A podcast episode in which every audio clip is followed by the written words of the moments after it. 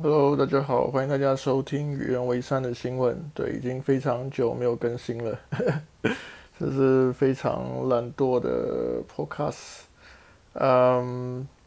对，所以我可能还是比较习惯用文字思考的人啦，所以好像写脸书一天一篇两篇，每天可以持续这样子。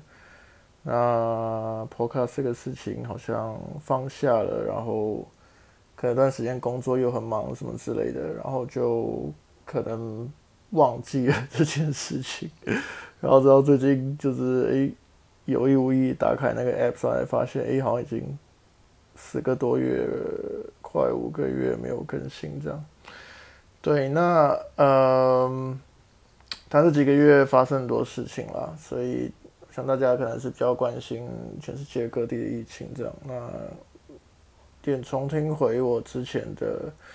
podcast，然后发现，哎，那个时候马来西亚情况还是蛮蛮严重的。那至少现在，呃，马来西亚疫情是比较好了，这是蛮蛮令人开心的事情。对，那现在跨州的移动也恢复。对，那像呃，我妈最近跑去呃吉隆坡找我妹这样子，所以就蛮好的。对，那也是。呃，经历了一番千辛万苦，才可以达到这个现在这个这个局面啊，所以也是非常感谢马来西亚所有辛劳的这个医护人员这样子。对，那呃，为什么想要再做一下这播卡？是我发现有些人可能就是呃，就是可能想要听一下我声音什么之类的，可能包括我自己的家人啊，可能一些朋友这样子，因为声音可能还是比。比文字有温度一些，对。然后最近发现，其实哈，我其实不大喜欢露脸这回事，对。所以后来很多直播、什么采访之类的，尽量能够推就推掉，对。是一个比较习惯用文字表达，可我觉得可能，可能 Podcast 这个事情，可能就是取一个平衡这样子，对，在。就是露脸的直播跟文字之间，看有个比较中间的地带。那因为我觉得可能 Podcast 还是有点私密性啊，因为大家怎么讲，他他他是需要听嘛，他不大容易好像特地跳到哪一段什么之类的，所以比较就是可能大家自己在做一些事情的时候就在那边听，对，就有一个人陪你聊天的感觉，所以。可能好像可以经营一下。那 Podcast 有个好处是说，就是好像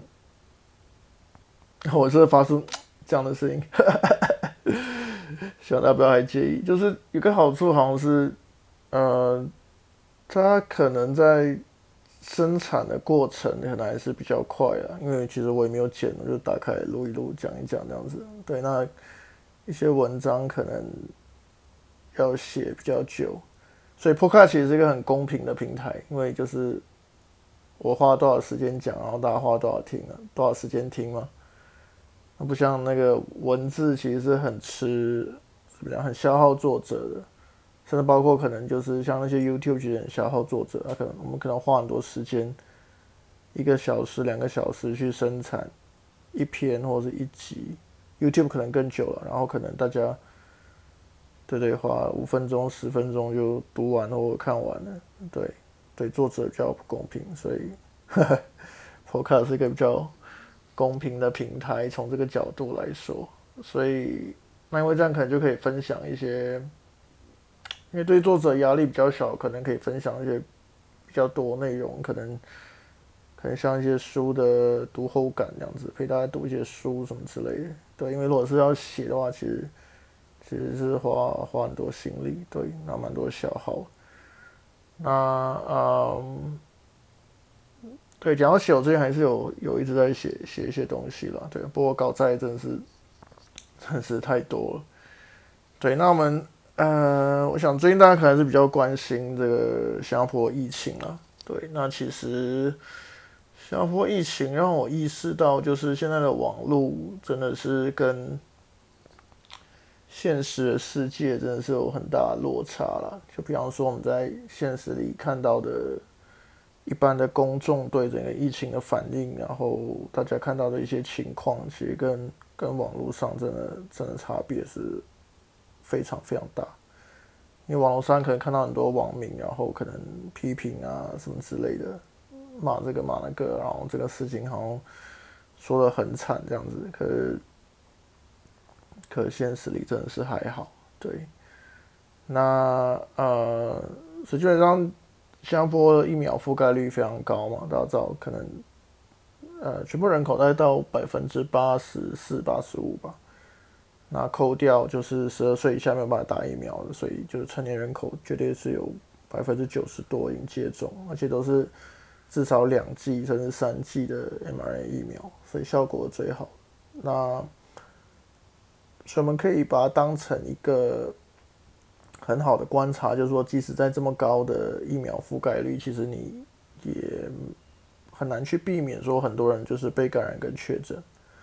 对，可是确实那个就是重症跟死亡的风险是降低非常多。所以现在新加坡 ICU 里其实应该不到七十人。那新加坡政府的储备，根据官方的说法是，那个 ICU 的 capacity 是可以增加到一千床。那嗯，所以所以大部分人就说，可你每天可能有四千人感染，OK，可能大概百分之八十，他们就是在家，OK，然后被就是在家，然后自我隔离十天这样子，然后过就可以就可以出来了。那这在这十天期间，就是他们其实都可以呃打电话或者透过 WhatsApp，然后随时联络到医生。对，那这当然是我。自己的工作之一了，所以就每天就是跟这些 COVID 的病人 WhatsApp 了解他们的情况什么。那其实大部分都 OK，因为都打过疫苗。然后呢，那他们就是很多人会在前大概五天 OK 会有发烧，发烧是最常见的的症状啊，大概百分之八十多吧都发烧。那少部分人没有，可大部分人都发烧。那其他比较常见的症状就是咳嗽，咳嗽是非常常见的症状。要不然就是可能有点鼻塞、流鼻水、失去嗅觉、喉咙痛这样子。对，可是说真正就是有呼吸困难、有肺炎，其实很少了。OK，所以那所以居家隔离百分之八十，然后中间会有一层就是他们被送到那个社区照护中心隔离。那这层主要是因为他们在家没有适合隔离、自我隔离的空间。OK，比方说可能家里有超过八十岁老人家之类的，或者他没有一个自己的房间可以住，对，那这些人就被送到社区照护中心隔离。所以这些人大概也就是占了十帕多，对，所以剩下那些比较高风险的，然后可能呃有一些肺炎症状啊，有一些。需要氧气的，那么才会被安排住院。对，所以住院的大概是一千多人，如果没有记错，来一千六百多人。对，那所以剩下就是刚刚说不到七十人才在加护病房，所以基本上是这样一个 demographic 的分布。那我们要知道说，新加坡其实在呃，就是在这次疫情的爆发之前，其实新加坡是没有什么社区感染。所以那个时候，去年那时候大爆发，其实就是被限制在一公宿舍而已。所以等于说，虽然你打了疫苗，可大部分人是没有真正接触过的病毒，所以还是没有一个怎么讲，一个一个直接的一个一个免疫的效果。对，所以所以你还是会被感染。所以说，当当新加坡这个社区第一次接触到这个。这个病毒大规模扩散的时候，我们其实可以预期到它一定会一定会冲一波了。对，那新加坡官方数字是预计这个数字会上升到五千一天，目前已经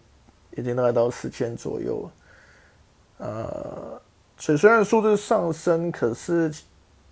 呃，因为已经已经已经爆发一段时间了，所以反而最近。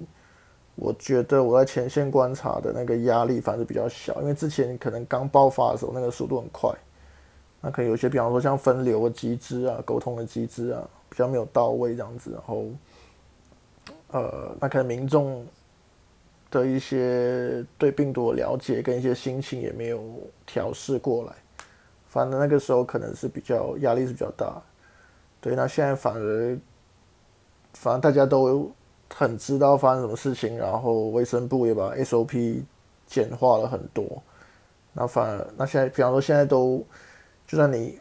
你家里有人确诊，你也不需要隔离了嘛，对你也就是每天就是做一个 self ART，然后。呃，如果是那个地方，你就可以出门了，连续做七天这样子，所以其实就没有省掉了这个要去框列跟隔离的工作这样子。对，所以完全是一个，其实完全非常西方的模式了。所以我们跟西方国家目前唯一不同的地方，只是呃边境还没有完完全全的开放，跟呃就是还是有一些限制群聚的措施了。比方说餐厅只能两个人吃饭，然后。呃，那些大型的呃运动的项目啊，一些表演的项目啊，还没有恢复正常这样子。不然，其实日常生活里其实跟跟西方国家差不多。对，那嗯，其实一般人是很 OK 的啦。我们我的观察其实就是，真大部分人其实没没没什么恐慌这样子。所以，所以大部分我们在。第一先看到病人都打了疫苗这样子，可以可能有一些发烧啊、感冒、咳嗽、喉咙痛的症状，就排这里给你做的检测这样子啊，检测啊，如果阳性就回家隔离十天，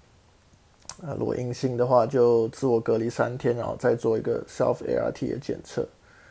对，所以其实是蛮，就是怎么讲，就是蛮大家都蛮清楚了，蛮清楚现在是是什么状况。所以网络上的批评，不知道哎，真的是 我后来越来越觉得，就是网络的东西，它真的是会放大一些特定的极端言论啊，包括可能一些反疫苗的言论啊之类。那就是可能，但是反正可能某个生有个某个生态上的关系啦，所以就说，大部分的人沉默，大多数其实是不会在网络上。表达他们的看法，就算，比如说，可能今天我看到新加坡特定的一个新闻的，比如关于 COVID 的新闻，然后底下有一堆留言这样子嘛，就是可能就是骂政府啊，要漏道啊什么之类，我自己也不会去留言跟这些人吵嘛，因为就是就他们一个看法这样子。可是如果假设你没有这个现实里的这个。资讯作为 reference 的话，那你你单单只是看那个留言，你就会可能觉得哦，现在这个情况好像好像很严重这样子。对，所以呃，我我我我自己估计，新加坡的疫情来到十一月就会蛮稳定了。那其实现在一切的运作也都很稳定。对，那所以所以新加坡政府是说，希望就是接下来的。三到六个月可以可以开放，就是这样，就是让日常生活恢复到，呃，就是可能口碑之前，然后所谓的新常态了，就是把那个限制群聚跟生活的方式降低到最低这样子。所以，呃，那当然包括大家最关心的那个新马边境，对，也希望希望到时可以开放。所以，所以目前我觉得看起来是蛮好。当然，我们可能就是比较事后诸葛的去想说，吉祥物的案例会增加这么快的话，它其实有很大原因是因为它很快就开放了居家隔离这件事情，所以你居家隔离，其实病毒传播就非常快。对，那呃，所以你只要放，比如假设你有一个人感染，那我们知道新加坡其实很多一个一个家庭的一个 H T H T B 里可能都住。住蛮多人，可能可能有些家庭比较大，五六个，然后甚至更多，三代同堂都有。所以你知道，一个人感染，你要真的做到很确实的，觉得被感染者只是被隔离在自己房间，其实不大容易，所以他非常会传给其他人。对我自己，我自己觉得可能有百分之八十的感染都是家户感染。所以当你一旦开放就是居家隔离这件事情，你的那个病毒的传播就会非常非常快。对那这个这个反例就是可以看之前台湾的例子啊，台湾可能四五就是四五月前的时候，为什么台湾的疫情可以很快的趋缓？因为指挥中心就是修正了居家隔离的这个政策嘛。对，一开始的时候那个全部的确诊者都是放家里，然后后来就是指挥中心修正了这个政策，开始移出来放到那个集中检疫所或者防疫旅馆，OK 或住院。对，那呃，可以过你明显可以看到，经过一段时间，然后台湾疫情就趋缓。所以现在情况就是，新加坡情况就是，就是 那个时候台湾的相反，就是你一旦开放居家隔离，那你你的那个病毒就，就是你的确诊人数就会就会上升，就会冲很快，你的病毒就会扩散很快。所以当然这个有两个正反的想法啦，你可能会想说，哎，那如果假设那时候新加坡没有那么快开放居家隔离的话。可能社会可以有更多的时间，有一些心理准备去面临这个 endemic 啊，这个病毒的冲击。嗯，可是换一个角，换一个角度的话，就是如果是这样子做的话，当然第一个你你你要隔离的成本就增加嘛，因为你可能需要更多的 capacity 去把这些人抓出来，这样子放在那个。那个社区照护中心啊，所以第一个是你你你的政府要付出更多的成本去盖这些东西，那第二个是你的整个传播的这个这个这个病毒的这个冲一波的这个这个 wave 的那个时间就会拉长，所以你可能你现在你你很快你你硬着陆你砰冲一波，你可能现在。四个礼拜就结束了，可可是你你假设你你把全部人就是抓出来隔离的话，那你的病毒在在社区传播的速率变慢，可是它反而它会拖更久，因为你要花更长的时间才能够怎么讲，才能够让呃就是社会里有足够的人对这个病毒免疫呀，对，所以所以是有利有弊了。所以新加坡的这个现在这个做法就是正面的看，就是会上岸的比较快，可就是你可能可能嗯对，可能就是我觉得四到六个礼拜了，可能四到六个礼拜，然后你就疫情开始趋缓，然后达到一个平衡，然后你就真的就是这个这个 COVID 就成为大家生活一部分，可以就跟流感就跟 influenza 跟登革热 dengue 一样这样子。对，那我我觉得现在其实有点这样的状态啦，是那个那个数字，那个新闻的数字可能还是会让少部分人焦虑这样子。可我觉得现实里就有点现在这样的状态。那比如像周末的时候，看那些商场，那个人都超多，对，然后包括就是精品店都 很多人去消费，对，所以有钱人真的非常多。然后呃，那最近现在十月十五号过后，现在对西方国家，很多西方国家，英国、美国开放嘛，所以现在入境也也不需要隔离，所以可以明显看到那个那个是增加的。那所以，所以其实现在全世界都采取这个 approach 啦，只是就是说，就是进程。到哪个程度的问题，像英美已经是完全不 care 嘛？那像那新加坡，甚至可能澳洲，就选新加坡，就是可能在在后面一点那个阶段，然后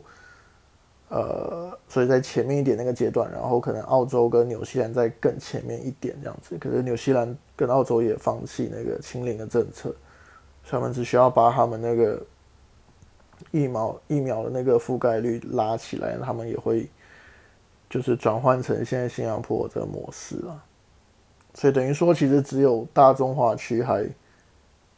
还坚持这个清零的原则这样子对。那呃，所以比如说华文世界跟跟其他的语文对这个病毒产生一个非常大的这个这个。怎么讲？这个这个认知上面的断裂了，对。那我们也可以看到说，在日常生活里，我们看到说，可能就是比较用华文作为第一语言的人，对，或者是一些一些中国公民，他们确实对这个这个 COVID 这件事情还是比较焦虑。那如果以新加坡为例子的话，其实你再去看大中华的反疫防疫策略的话，那你可能就可以就可以去理解说，为什么大中华要采取紧闭的这个防疫的策略嘛？所以第一个是，就是你的疫苗覆盖率有没有达到新加坡这么高的程度？然后第二个是你接种是什么疫苗？因为像中国打的都是。科兴跟国药这种灭活疫苗的话，它的防疫的的那个效力，对重症的保护力，其实跟 M R E 跟 mRNA 疫苗还是有一些差距。随便说，他如果假设新加坡这样病毒乱窜的这种，就是到处都是病毒的这种模式的话，它的你可以预计它的重症跟死亡人数会会比较高了，不可能是像新加坡现在这个比例啊。那那这可能会动摇这个公众对国家的信心，所以与病毒共存，所所以采取清零或者与病毒共存这个防疫的模式，不只是一个选择而已，也是也是能力有问题啊。所以因为你要与病毒共存，明显就是比比清零要来的困难的多，因为你取决于你的。疫苗的覆盖率、疫苗强度跟你相关的这些医疗资源就没有到位，这样子。那所以有趣的是，新加坡英文媒体就会比较正面的去阐述这个事情了，认为说，像朋友像《海峡时报》就一篇文章讲那个，就是说，诶，就是新加坡采取这样的方式，对新加坡未来在世界贸易的地位是有利的，特别是会怎么讲？特别是会对香港产生一些竞争上的优势。对，因为香港作为 regional hub 的地位会慢慢的转移到新加坡来，因为因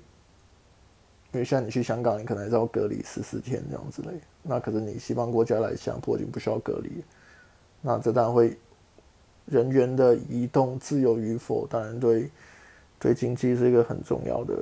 的因素。那给香港一个轻中的媒体《亚洲周刊》就对这个事情有一些批评嘛，就批评了新加坡的清零的策略。对，所以所以可见那时候这些轻中媒体对也是蛮务实的啦。他他新加坡一些做法符合他们的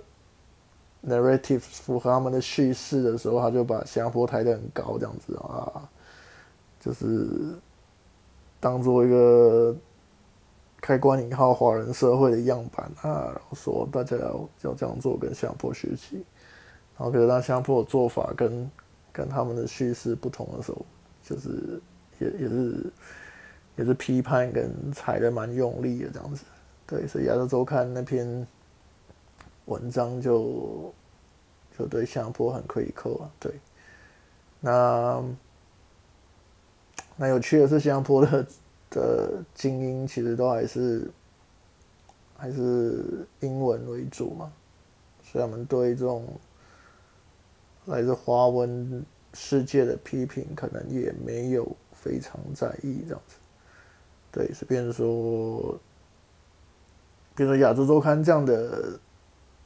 这样的文章，它其实是不会对新加坡社会的整个意识形态或者是。政治的风向有太多影响了，它其实是比较在影响，就是大中华区自己的读者这样子，呃，对，来来试着替这个，可能包括中共跟包括港府现在这种选择清零的策略辩护，对。不过现实就是，当全世界开始飞来飞去的时候，呃，大中华区面对的压力会更大。对，因为因为全世界就是可以开始自由移动，然后你你你你给你的人民可以自由出去，可是你回来还要隔离十四天，就是不是很理想啊。就是对对你自己的内需的市场跟经济而言，所以所以要看中国有没有研发出自己的 mRNA 疫苗。